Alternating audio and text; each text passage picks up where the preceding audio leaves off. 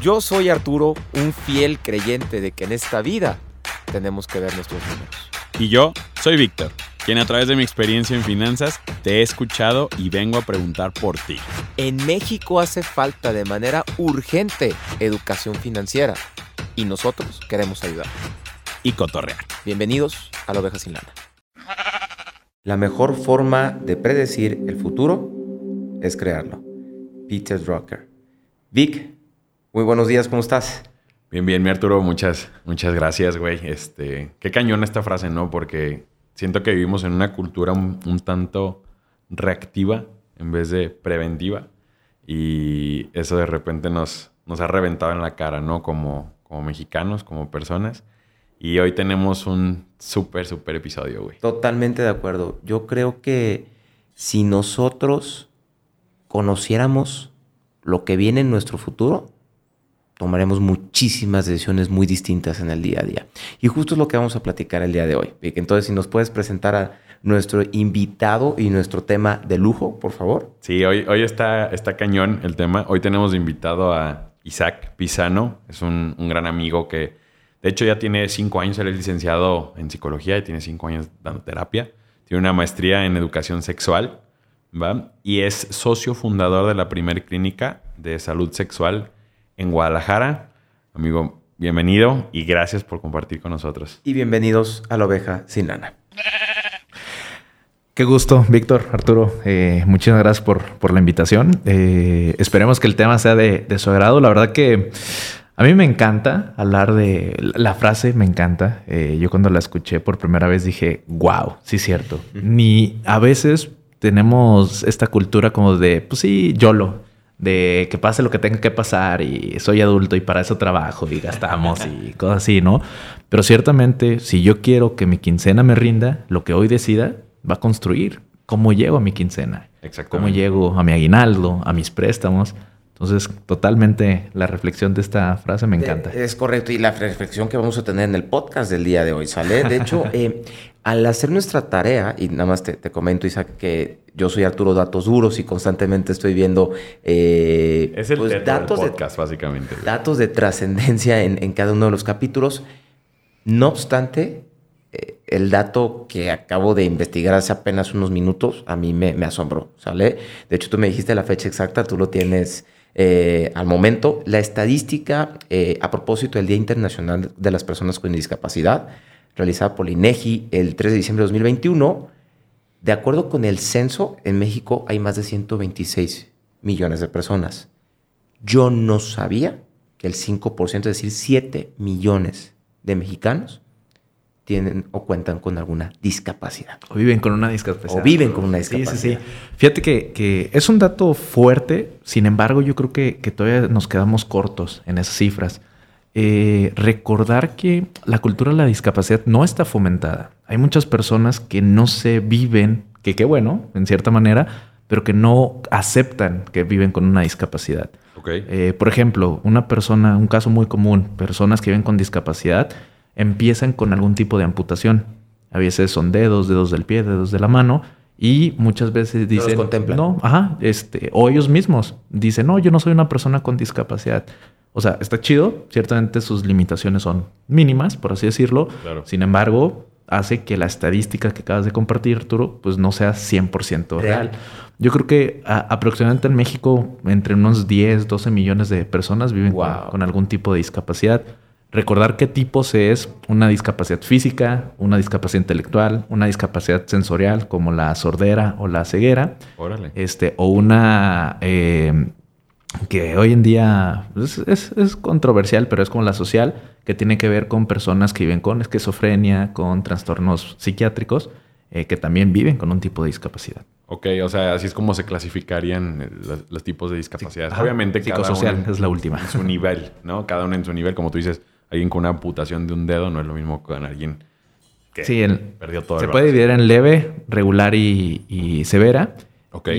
Y ciertamente, y aún así, como en una sensorial, hay personas que pueden decir que son débiles visuales, que pueden ver tal vez no a grandes distancias o figuras, como hay personas que tienen cero visibilidad. Entonces, es un poquito ahí de los datos que vamos a ir compartiendo. Em, e, es un episodio eh, que nos va a llenar muchísimo y yo creo que nos, nos, va a impactar mucho de cómo administrarse, de cómo gestionarse cuando vives con una discapacidad. Me gustaría arrancar, eh, Isaac, que, que nos platicaras un poquito de tu testimonio. Claro, claro, claro, Arturo. Mira, yo soy, eh, yo vivo con una discapacidad, una enfermedad que no tiene cura, que se llama atrofia muscular espinal. Vivo con la enfermedad desde los 12, 13 años. Yo era un chavo, niño que corría, brincaba, le encantaba la bicicleta, era su mayor pasión.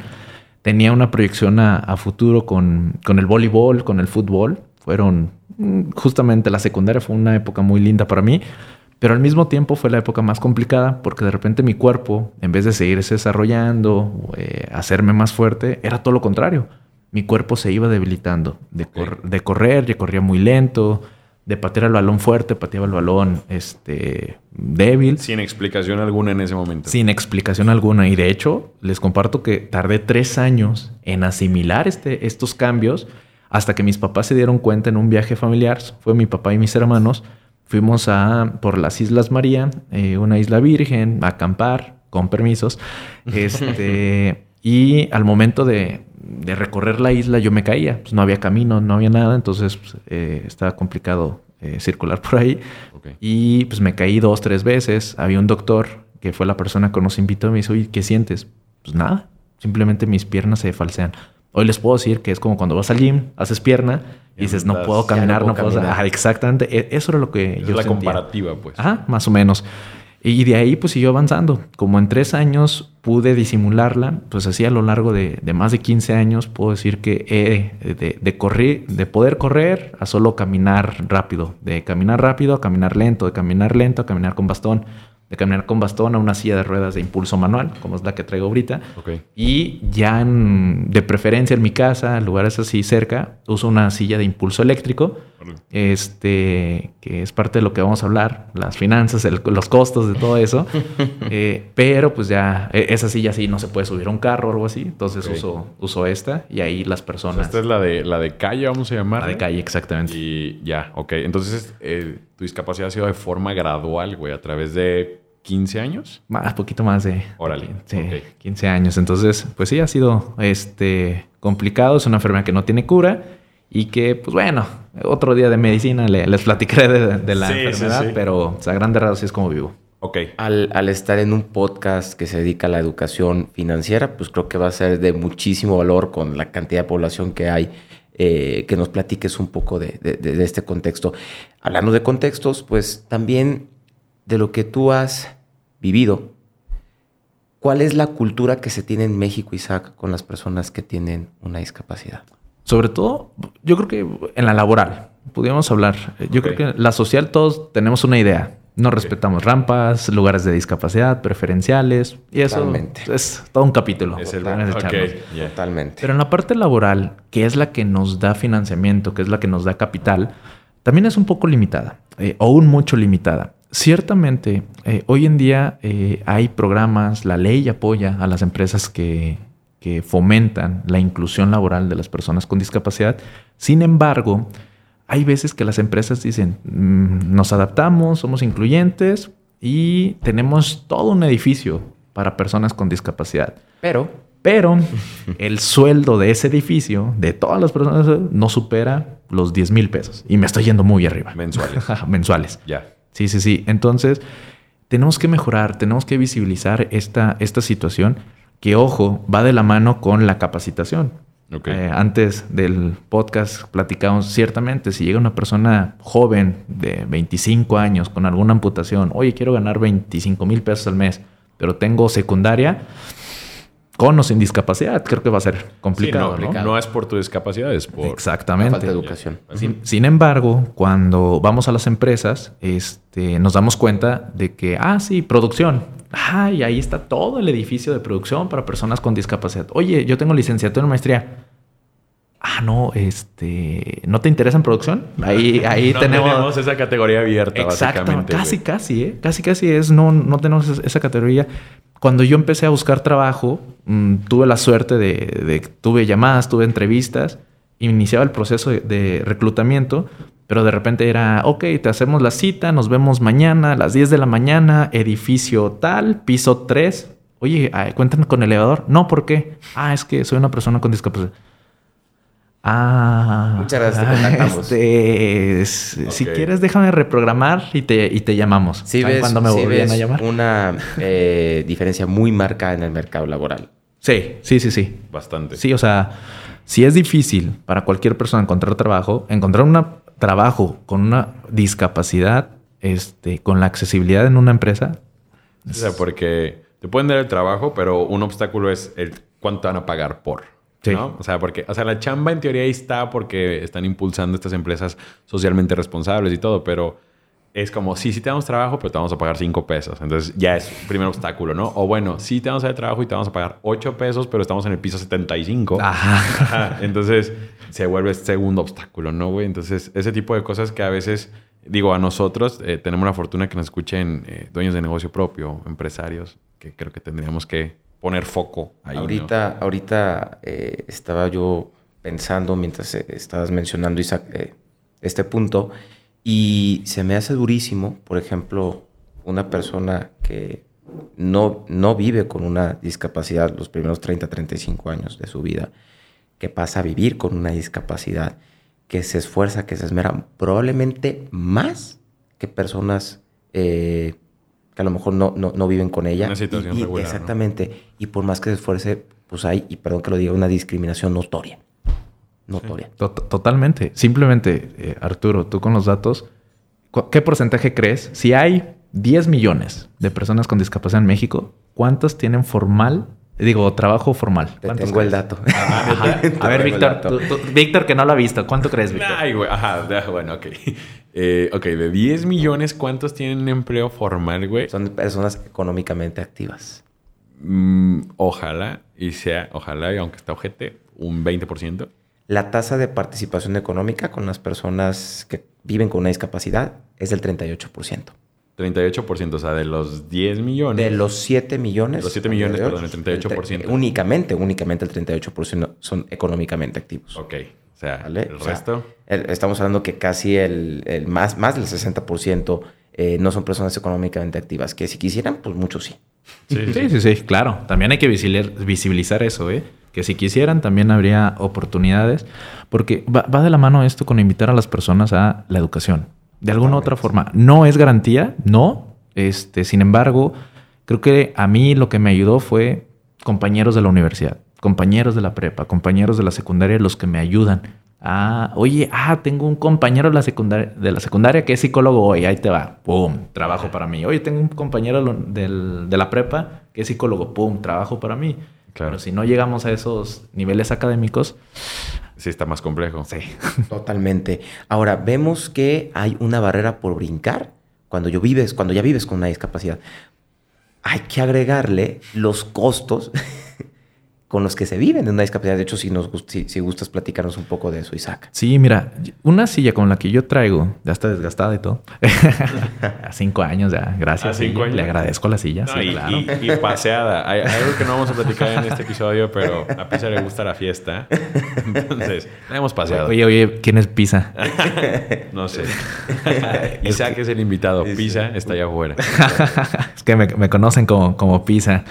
Este, una, una silla esta, que es de las más sencillitas, no baja de 20 mil pesos. Ok. Eh, entonces, si un sueldo promedio de una persona con discapacidad es de 6 mil, 7 mil pesos, No. ¿cuánto te- para vivir? ¿Cuánto tiene que ahorrar para comprar una silla la más sencillita? Estamos hablando de cuatro meses de trabajo. No, o sea, pero y si no, pero sin sin, gastos. sin vivir, o sea, sin, Sin vivir, vivir. sin comer. Sí, así que no comas cinco meses y ya está para tu silla. güey. Estaremos hablando de un año. Sí, ajá, ya, Mínimo. ya hablando de una vida regular, ¿no? Donde consumes, güey. Ok. Esa, y esta es la silla sencilla. La más sencilla. que De no hecho- es todo lo involucrado. Es la de calle, ¿no? Es, la- es la de calle, pero al ser de calle, entonces el mantenimiento. Unas llantas no te bajan de mil pesos el par. Ok. que es un poco más decente, pero si no tienes llantas, no ruedas. Claro. ¿Y qué tan, No sale. o sea, cuántas veces las cambias al año, güey? Una vez al año. Una vez al año, ok. Una- sí, alguien, por ejemplo, yo que la mezclo con, con la silla eléctrica, que ahí se aumentan los gastos, este, cada, a lo mucho dos años. Una silla eléctrica promedio. Una silla eléctrica promedio, no te baja de 25 mil, 30 mil pesos. Ok. Más las baterías, más las llantas, que las llantas, es así, por la potencia, el peso, cosas así, eso sí, mm, una vez al año cambias, son seis llantas, en promedio Ah, porque son más chiquitas, ¿no? 2.500, 1.500, o sea, como cuatro, otros cuatro, cinco mil, seis mil pesos de llantas al año. Ya. Más la, silla. Ojo, estamos hablando con una persona con una discapacidad similar a la, Sí, sí, sí. a la con la que tú vives. Ok, entonces, esto estamos hablando de cosas, digamos, externas a ti, no, no medicamentos, güey. No medicamentos. Ok, aquí, de hecho, ahí tú sabrás en qué momento nos, nos platicas eso que, que nos dijiste antes del episodio, pues, pero, o sea, tus medicamentos actualmente también cuánto implican en gastos, güey. Por lo general, mi tipo de enfermedad, eh, pues desafortunadamente no tiene un medicamento genérico o, o de la farmacia. Eh, son medicamentos de, de alto costo, muy especializados. Sin embargo, las vitaminas, algún complemento, eh, cosas así, pues yo creo que, que será lo regular. Mil pesos al mes. Al mes. Sí. Ok, de puro... Ponle más o menos, ¿eh? La verdad que yo, no- yo, yo sí me las tomo ocasionalmente, no de diario. me dura un poquito más, pero sí, sí la- me gusta invertirle. En, bueno, no, ponle cada dos meses. Cada dos Cada meses. Ok, mil pesillos por Y ahí. como todo, pues depende, es muy subjetivo, ¿estás de acuerdo? Depende con la discapacidad que estés viviendo. Aquí un ejemplo súper práctico que todos conocemos. ¿Cuánto cuesta eh, el medicamento de una persona con diabetes, con hipertensión al mes? No, cañón, güey. Sí, o sea. Aquí es para imaginarnos. O sea, Tú actualmente tienes rehabilitaciones. más rehabilitaciones, en su momento terapia física, más traslados, este, o sea, simplemente una terapia física hoy en día te anda costando 300, 400 por la sesión, que te, que te invitan a hacerlo dos o tres veces por semana. Madres, O güey. sea, no solamente pesos vivir con ellos, sino todo No, lo que no. involucra en tema económico. Es algo durísimo. Exactamente. Y- O sea, Durísimo. la, la vida te pide generar por un lado y te genera gastos por el otro. Exactamente. A ver, I- Isaac, digo, creo que ya sabes que nosotros nos dedicamos a, a los seguros. Eh, platícanos, ¿crees que hubiera marcado, cuentas con algún seguro, contaste, hubiera marcado alguna diferencia? Ok, eh, sí, definitivamente. Em, hoy en día mi enfermedad tiene tres medicamentos. Uno es el más caro del mundo, otro, eh, eh, los otros dos son caros mm, millonarios al mes. Cuando dices el más caro del mundo, ¿tienes algún monto, alguna cifra? 2.4 millones de dólares Wow. Eso cuesta una dosis. dosis, güey. la dosis. Y, y es un medicamento en específico. Sí, para- son, son terapias genéticas, o sea, ataca al gen o previene o, o va directamente a los genes ese medicamento, se llama Solgesma. Este, no diremos la farmacia. Ok, ok. Este, y ese medicamento se le da, eh, mi enfermedad tiene varios tipos y la tipo 1, que es la más agresiva, se le tiene que dar antes de los 24 meses. El promedio de vida es de 24 meses, pero ese medicamento puede evitar que se desarrolle la enfermedad. O sea, O sea, es un parche genético. la nulifica, güey. Ajá, es un parche genético Madres, güey. que, este, por ejemplo, si súper rápido, si yo tengo una debilidad por falta de, de la proteína SMN1, el, ese medicamento pone un parche ahí para que tenga la suficiente SMN1 este, para poder desarrollarme este, como cualquier otra persona. Eso es para bebés. Los otros dos medicamentos, eh, uno tiene, bueno, les puedo decir que son costos millonarios, mm, sin afán de agraviar a las farmacéuticas ni nada. Es una enfermedad delicada que tiene que ver con cuestiones genéticas. Entonces, por más que sea difícil aceptar de que, oye, no, pinche farmacéutica quiere hacer negocio, no. se entiende que la investigación y todo eso, que somos pocos pacientes también, somos ¿Ah, sí? pocos pacientes, Órale. entonces, pues de alguna otra forma, yo simplemente agradezco que, hay, que exista, que esté la posibilidad. Y con la pregunta de Arturo, si tuviera un seguro de gastos médicos mayores, este, de, cobertura amplia, no sé, ustedes corríjanme, Sí, sí, sí. que eh, el medicamento lo, lo pudiera estar tomando por eh, el seguro. Y tenemos casos positivos, exitosos, que por seguro de, de gastos médicos Ahí los está. pacientes están atendiendo. Son como- 48 millones de pesos. No, los, dosis. no nos traes, ¿verdad? No, no los traigo ahorita. Güey, o sea, pregunta tal vez un, un tanto absurda, pero nada más quiero como rematar con eso, güey. ¿Actualmente se puede acceder a ese tipo de medicamentos a través de, de IMSS, salud pública, güey? No. ¿O es irreal, güey? es, es irreal hasta hoy. Ay, si nos metemos en política ahorita es un... Sí, sí, sí.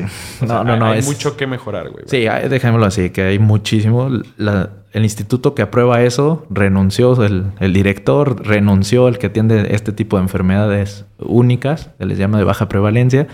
Este, justo en temas de pandemia, llegó la pandemia, atrasó todo esto. son de las cosas que he estado luchando a través de una asociación civil, pero pues sí que a o sea, corto plazo. está la iniciativa para que eh, ustedes puedan tener acceso a ese medicamento. Sí, claro. número uno, eh, marca la diferencia total, contar con un gastos médicos y mantener la calidad de vida. Y número dos, pues ahí a lo mejor hay que, hay que hablar de la cobertura por discapacidad que hay en los seguros de vida. Sabes que hablamos ahorita de, de probablemente esta falta de oportunidades en el mercado laboral cuando vives con una discapacidad. Eh, pues hay cobertura, hay cobertura para ello, ¿vale? Y de hecho, escuchen el episodio anterior de Seguros de Vida que hablamos de, de hecho, cobertura. Avisamos que el siguiente episodio íbamos a tener un invitado. Sí, sí, sí, es algo totalmente, o sea, puede, puede impacta muchísimo en la vida de las personas. Bueno, Isaac, pues la verdad es que eh, vamos a pasar, si nos permites. Claro, claro. Al, a la sección favorita de, de este programa, que es el preguntadero.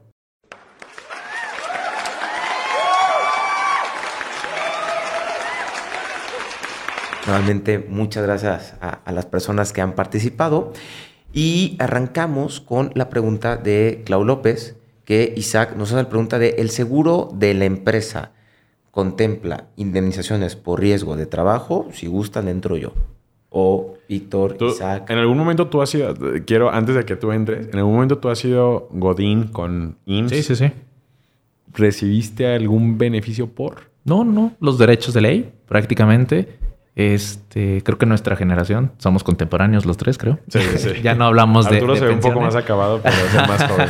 se ve más joven. Este, pero pues no, o sea, ahí me asesoré a ver qué era lo que me convenía. Pues en realidad, ser Godín o no ser Godín prácticamente era. Es que, es que en sí, en, tu caso particular, mencionabas que todo esto eh, empezaste a, vivirlo a los 12 años, ¿correcto? Eh, platicando en indemnizaciones, Vic eh, es cuando ya eres una persona económicamente activa. ¿vale? Cuando ya eres económicamente activo y a lo mejor no vives con una discapacidad, tienes algún acontecimiento de vida, de hecho hay dos clasificaciones.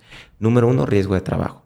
Riesgo de trabajo que tuviste un accidente derivó en una discapacidad. Dentro del trabajo. Dentro del trabajo y por ley te toca el 70% de por vida de tu ingreso declarado, que también es otro, tema. pero bueno, pero bueno, no nos vamos a meter, vamos a vivir en el universo perfecto en el cual en México se vive con el salario íntegro, ¿sale?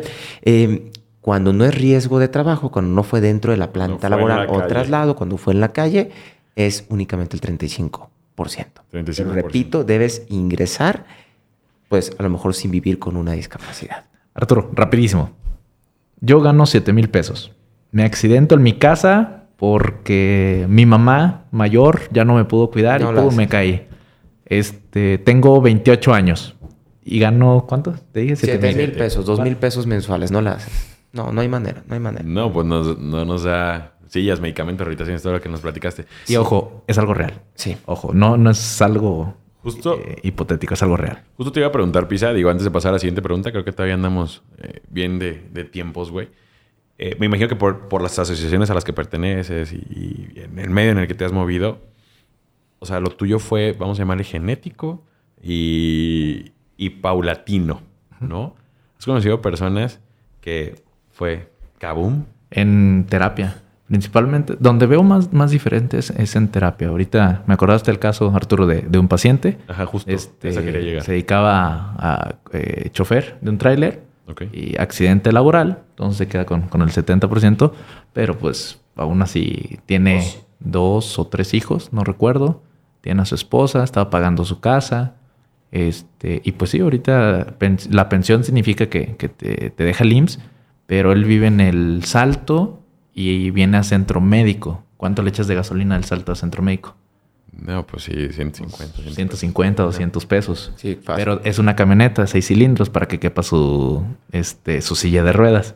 Ya. Entonces, su pensión se hace más chica, más chica, Su pensión se la gasta en su misma rehabilitación, güey. Y, la comida, y, la luz, y el agua, y todo, el gas, todo eso.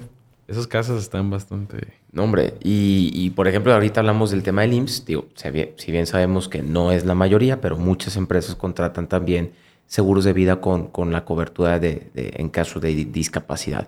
pero aún así ni siquiera hay, hay que tomarlo en cuenta porque tampoco va a ser suficiente. Muchas veces vemos sumas aseguradas de un millón, 24 meses de salario, que pues ok, perfecto, 24 meses, además de que vamos a tener costos involucrados.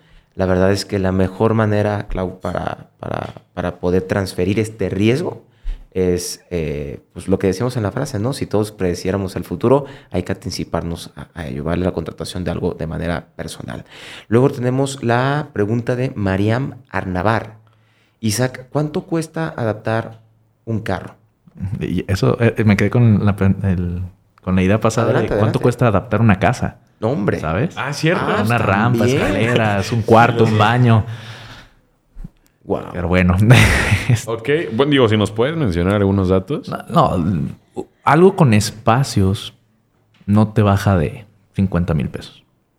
¿A qué te refieres a...? Ah, una casa, Una adaptar casa. un cuartito. Me imagino que tu regadera es diferente, tu baño es diferente, un tanto. T- t- Tal vez, sí, 50 mil pesos yo creo que sería tirar algún, una pared, la tubería, la pintura.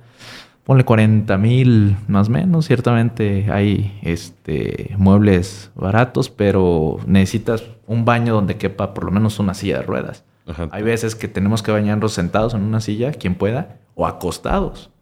Por ejemplo, si Isaac en 10 años sigue avanzando su enfermedad y no puede mantener la fuerza para estar sentado, se tiene que bañar sentado, este, acostado. Acostado. Entonces, Como mide, un 80. Sí, sí, sí. Si vamos a las casas de Infonavit. ¿cuánto mide un baño? Sí, claro. Y yo mido un 80, ¿me podré bañar acostado en una casa así? O sea, son cosas que tenemos Sí. que, que prevenir. ¿Y el coche, güey? ¿Cuánto cuesta adaptar un coche? El coche, eh, fíjate que, que no, no tanto, ¿eh? Eh, Hay, este, yo creo que es de lo más barato. Eh, sin embargo, la pregunta aquí sería, ¿cuántas personas con discapacidad tienen coche? Sí, claro. Sí, claro. Que tienen la capacidad, de- literal, es un super lujo. O sea, Sí, sí, sí. pregunta, ¿tú hoy puedes comprar el coche que sea y ese lo mandas a adaptar? Yo sí. No sé si todas las personas con discapacidad. La adaptación te cuesta 2, 3 mil pesos, 5 mil pesos. Esa era mi duda. Sí, sí, sí. O sea, es- son unas palanquitas que se cuelgan al volante y si tú empujas, aceleras y si tú jalas lateral, frenas. Más o menos, ¿eh? No, Ah, no recuerdo porque mi carro yo no tiene adaptación. Yo manejo con, con mi cuerpo, con mis piernas. ¿Tampoco? Ah, Sí. no sabía eso. Sí, sí, sí. Vale, fregón, güey. Ok. Pero bueno, ya vamos sumándole. O sea, hablamos ahorita de una silla de ruedas, luego una eléctrica, luego la adaptación de la casa, luego del carro y medicamentos. Se hace un efecto bola de nieve. Está ahora sí que eh, dentro de un, de, de- de un mercado que hay una discriminación notoria, eh, que no hay una ley muy robusta en, en contemplar estos casos de discapacidad. Exacto, o sea, no, no, queremos y, y que lo sepa la gente que nos está escuchando y viendo, que este sea un episodio eh, motivacional o como ustedes le quieran llamar, sino que le, le impacte a todos los sectores a los que les hemos hablado, ¿no? Al sector asegurador, al político, a las empresas. Un con- impacto social. Un incluso. impacto social. Sí, sí, sí. Neta, digo, no estamos terminando, pero Ojalá. gracias por, por estar aquí, güey. Sí, totalmente. De hecho, eh, vamos a, a terminar el preguntadero, eso sí, con la pregunta de Elena Carrillo. Está muy dura.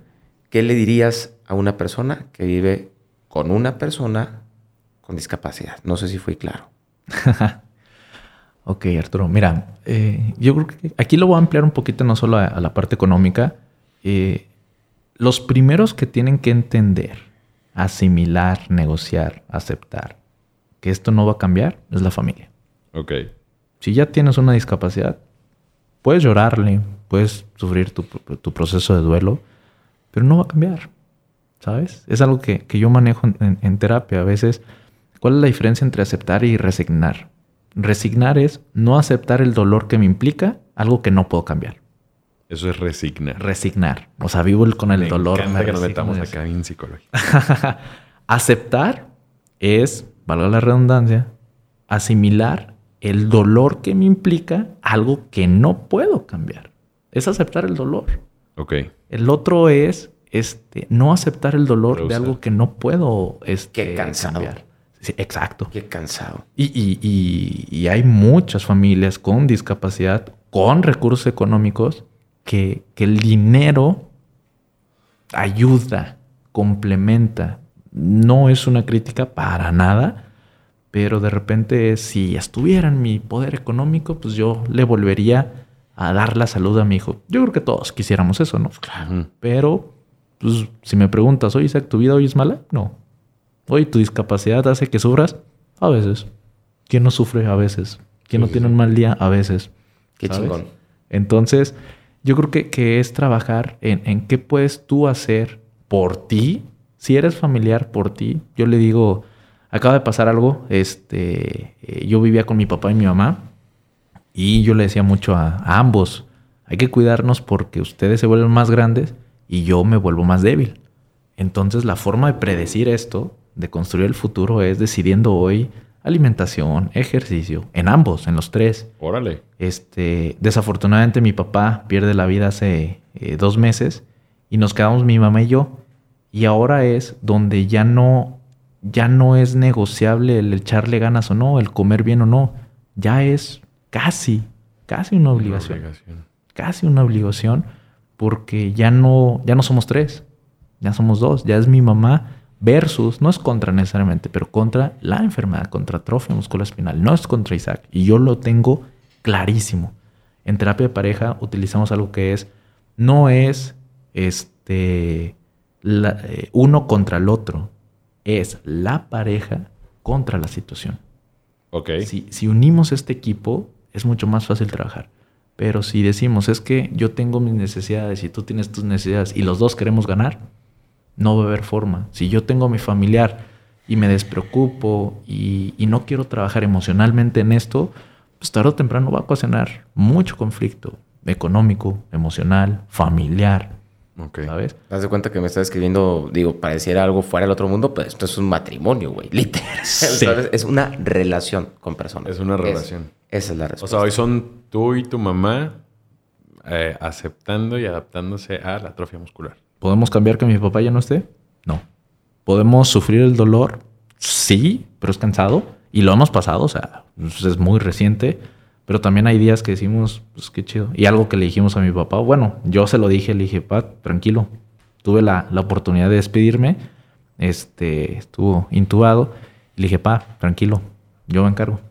Tus hijos nos encargamos de, de mi mamá y, y podemos. Todo va a estar bien. Qué Sí. chingón, güey. Elena, aceptarlo, me quedo con eso, con esa palabra, aceptarlo. Pues Isaac, te agradecemos mucho. negociarlo, y negociarlo. Y negociarlo, y negociarlo. Aceptarlo y negociarlo. Eh, Te, te agradecemos muchísimo eh, que hayas aceptado la, la invitación. La verdad es que yo me quedo eh, con mucho, me quedo más consciente yo, yo en lo personal, Arturo Viniegra, de, del contexto en el que se vive. eh, con personas que viven con una discapacidad. A lo mejor no lo, lo vemos por muy, muy por encimita, ¿vale? Pero no hay una educación a ello. Y, gracias porque probablemente este episodio, tanto a mí como a muchos de los que nos escuchan, clientes, amigos, familiares, eh, hiciste un impacto. O sea, realmente sí, sí hiciste un impacto. Eh, Pisa, antes de, de despedirnos, eh, ¿dónde te puede encontrar la gente, güey? Eh, redes sociales, alguna fundación, güey. Eh, sobre todo redes sociales, pues en Instagram estoy como Isaac con doble A punto galo 2, galop punto 2, algo así. Isaac punto galop 2. Ok, Si no lo ponemos en... O más sencillo, que no, no estoy tan activo, pero a veces está en eh, etiqueto y al, al otro, es eh, EduSex Galo. EduSex. Galo. Edusex. Gallardo. EduSex Galo o Gallardo, algo, algo así. Ah, lo vamos a Eh, etiquetar ahí en la descripción del podcast. Sin ningún Sí, problema. sí, sí. Muchas gracias. Y recuerda que este no es un podcast para que seas millonario. Simplemente no queremos que seas la oveja sin lana. Vámonos. Vámonos.